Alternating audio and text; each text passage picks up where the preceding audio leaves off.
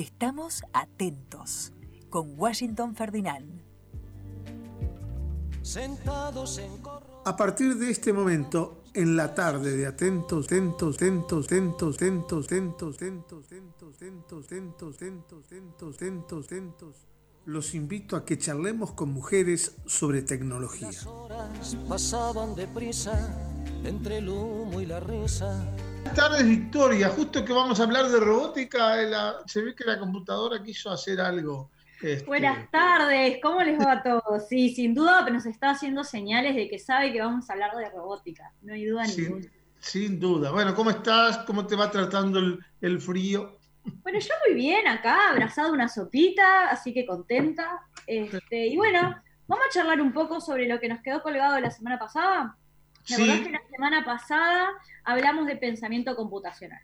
Y yo les contaba que era una forma de resolver problemas, que es la que solemos usar los que trabajamos en tecnología y que se basa principalmente en unir pensamiento crítico y lo que son la, eh, la, fuerza computacional y aparte lo, se potenciaba con otras habilidades. Terminamos en que yo les propuse hacer bailar un robot. Sí. Bueno, seguro que alguno que otro dijo, esta mujer se volvió loca, hacer bailar un robot, ¿eso qué es? Y nada, al final creo que los terminé convenciendo de que podía ser posible teóricamente lo que íbamos a hacer. Ahora, quedó como esto de los robots, y yo sé que si yo le digo hacer bailar un robot a mi papá, mi papá me va a quedar mirando y va a pensar, seguro que en su cabeza se está imaginando un robot como los de Star Wars, ¿te acordás? Sí, eh, Arturito o Tripio, que es Tripio más que nada, ¿no? Que era como humanoide y que entonces con esas estructuras, al parecerse a nosotros, tiene brazos y tiene piernas, y para nosotros un robot muchas veces, no digo en todos los casos, tiene como esta imagen de, persona de metal, digamos. Bueno, ¿qué pasa? Está bien, existen de eso, no es que no existan. yo estaba pensando, por ejemplo, los de Asimov, ¿no? Como que uno nació con los cuentos de Asimov y, y esos cuentos describieron unos robots que eran increíbles. Que son robots de ciencia ficción, que hoy en día algunos de ellos existen unas aproximaciones bastante realistas a, humanoides, súper interesantes, se pueden encontrar en internet, pero que en realidad cuando yo hablo de hacer robótica, hablo de algo mucho más que lo tenemos alrededor nuestro. Yo estoy segura que alguno que otro que nos está escuchando o vio o tiene un auto que estaciona solo. Que si bien no es algo que todo el mundo tenga, en realidad no es algo tan raro. En, en Uruguay existe. O por ejemplo, alguno puede tener una aspiradora robot, que es lo mismo, no es que hayan todos los hogares, pero se pueden comprar en las tiendas. sí, sí, esa que te la pones a funcionar y te persigue por toda la casa, esa misma. Exacto, y eso es robótica. Entonces, ese tipo de robótica, que, la tenemos, y seguro que hay más ejemplos que ahora no se me ocurre ninguno, pero si nos ponemos a, a charlar seguro que aparecen, ese tipo de ejemplos en realidad están en todos los días alrededor nuestro. Y a veces cuando uno habla de robótica, y vuelvo a insistir, no estoy generalizando, solo a veces, lo que pasa es que genera un poco de miedo. Los robots nos van a, ¿no? nos van a dominar y, hay un montón de mitos respecto a los robots y que en realidad si nos ponemos a pensar fríamente, si nosotros logramos entender los robots y comprender cómo funcionan, probablemente se nos empiezan a ir los miedos. Así como yo les decía antes, la, la semana pasada, ¿no? cuando uno empieza a entender la tecnología y a comprender cómo se crea, la puede manejar mejor, con mucha más soltura, pero aparte también le, pierde un poco el miedo. Entonces, bueno, sabes que eh, me hiciste acordar a una anécdota de unos colegas periodistas de deporte. La primera vez que fueron a Japón, cuando se jugaba la Copa Intercontinental de Japón, aquella que ganó Nacional, eso es una anécdota, eh, los llevaron, la patrocinadora de, de la Copa era Toyota y los llevó a la fábrica de, automóviles, ¿no? Y los dejaron picarmente entrar, que entraran y, se fueran desplazando. Eh, ¿Cuál fue la sorpresa? Que empezaron a aparecer eh, robotitos alrededor de ellos y quedaron todos helados. Claro, no, no estábamos acostumbrados a ver eso en alguna película, pero tenerlos ahí al lado, trabajando y estando a la par tuya parados, eh, impresionó. Hoy creo que esas cosas ya no impresionan tanto. Sí, pero sin embargo igual se sigue pensando un poco como que eso es algo que hacen los chinos y los japoneses, ¿no? Como o que eso es algo del primer mundo, que está bastante lejos nuestro. Cuando en realidad, como les contaba la semana pasada, hay robótica hoy en día metida en las escuelas, por suerte, y esperamos que en el futuro cada vez haya más. Entonces, ahí un poco quiero charlar de, sobre esto de, de, aprender robótica, ¿por qué? ¿no? Repasar un poco lo que vimos también lo de pensamiento computacional. ¿Por qué es importante? ¿O por qué yo entiendo que está buenísimo lo de aprender? Primero que nada, para perder el miedo, ¿no? Entender los robots, perder el miedo. Después ayuda a desarrollar la creatividad y la imaginación. No me van a negar que no es divertido, porque si hay algo divertido es hacer un robot, o por lo menos ver lo que lo hiciste vos, genera un montón de esto, ¿no? De autoestima en uno, porque si lo logra, tenés como, apa, yo lo logré. Pero aparte, podemos aprender a través de los robots ciencias básicas como la matemática, la física, la biología. Y capaz que alguien por ahí, en una de esas, se me ocurre y va a estar diciendo, y esta mujer está comparando biología con robots, en serio. Bueno, entonces yo ahí te quiero contar un poco de un mapeo muy por arriba de por qué los robots y la biología tienen que, ver. Los robots tienen, por ejemplo, sensores. Nosotros tenemos los sentidos. Los robots tienen cables. Nosotros tenemos el sistema nervioso. Ellos tienen músculos. Perdón, ellos tienen motores, pero nosotros tenemos músculos.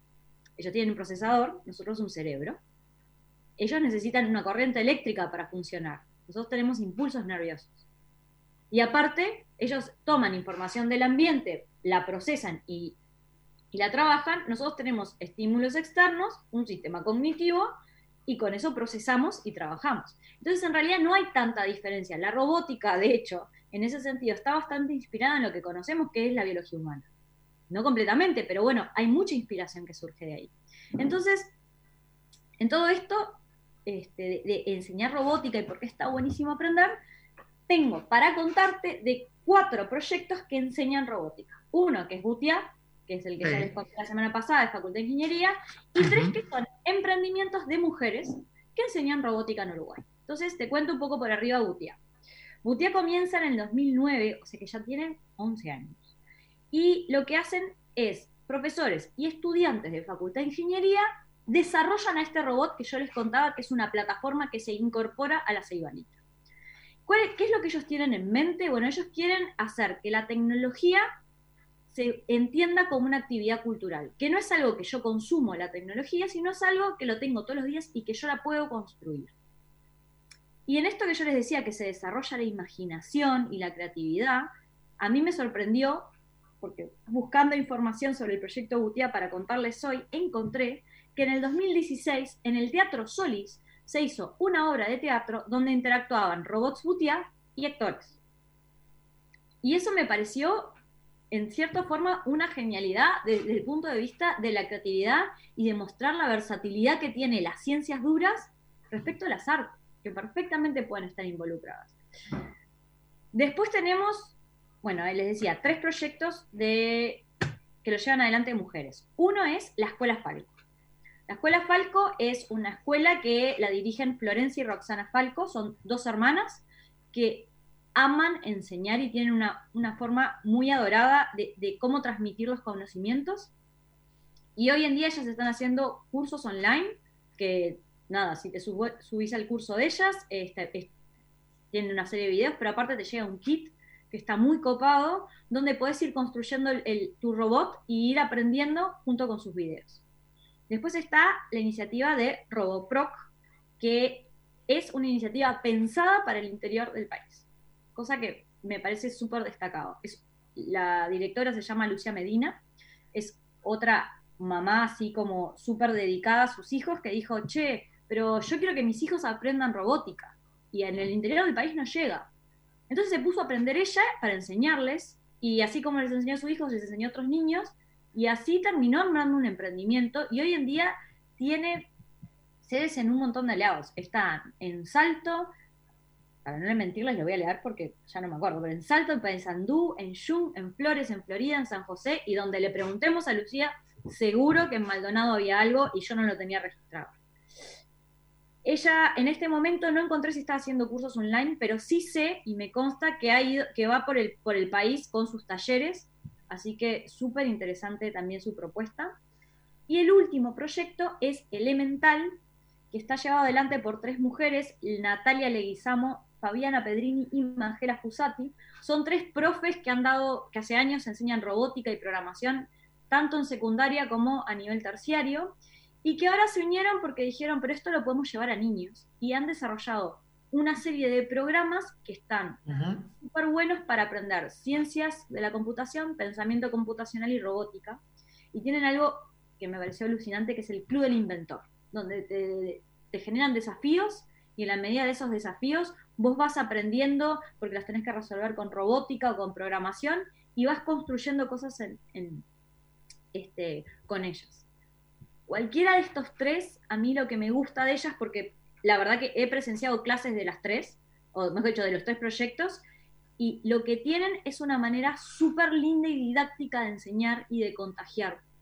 Y yo, a mí me pasa, este, pila, yo en, en particular he tenido clases, muchas clases con Magela, y Magela son esas profesoras que, siendo ingeniera y sabiendo de robótica, yo me siento a escucharla, porque me parece alucinante su manera de contar las cosas.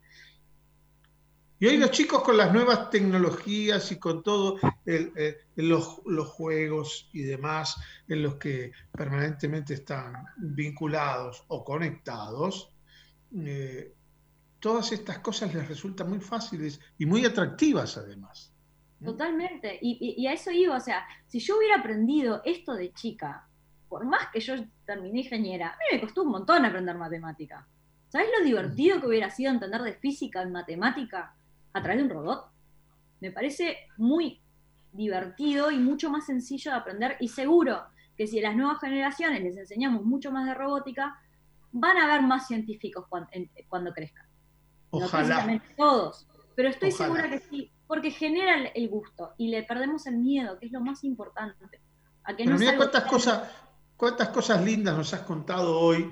Yo hoy arranqué titulando algunas cosas que tienen que ver con un proyecto eh, que, se anuncia eh, en, en, Durazno, que se llama Durazno Smart Village, que busca transformar la capital de Durazno en, una, en la primera ciudad inteligente de América Latina alucinante.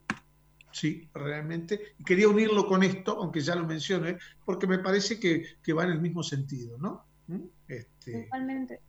El mejor aprovechamiento y sobre todo un Uruguay que tiene buena conectividad, ¿no? Y que además permite en cualquier punto del país poder estar eh, cerca o acceder con facilidad a, a meternos en todas estas cosas que vos nos estabas nombrando y que simplemente están a un clic de nosotros, ¿no?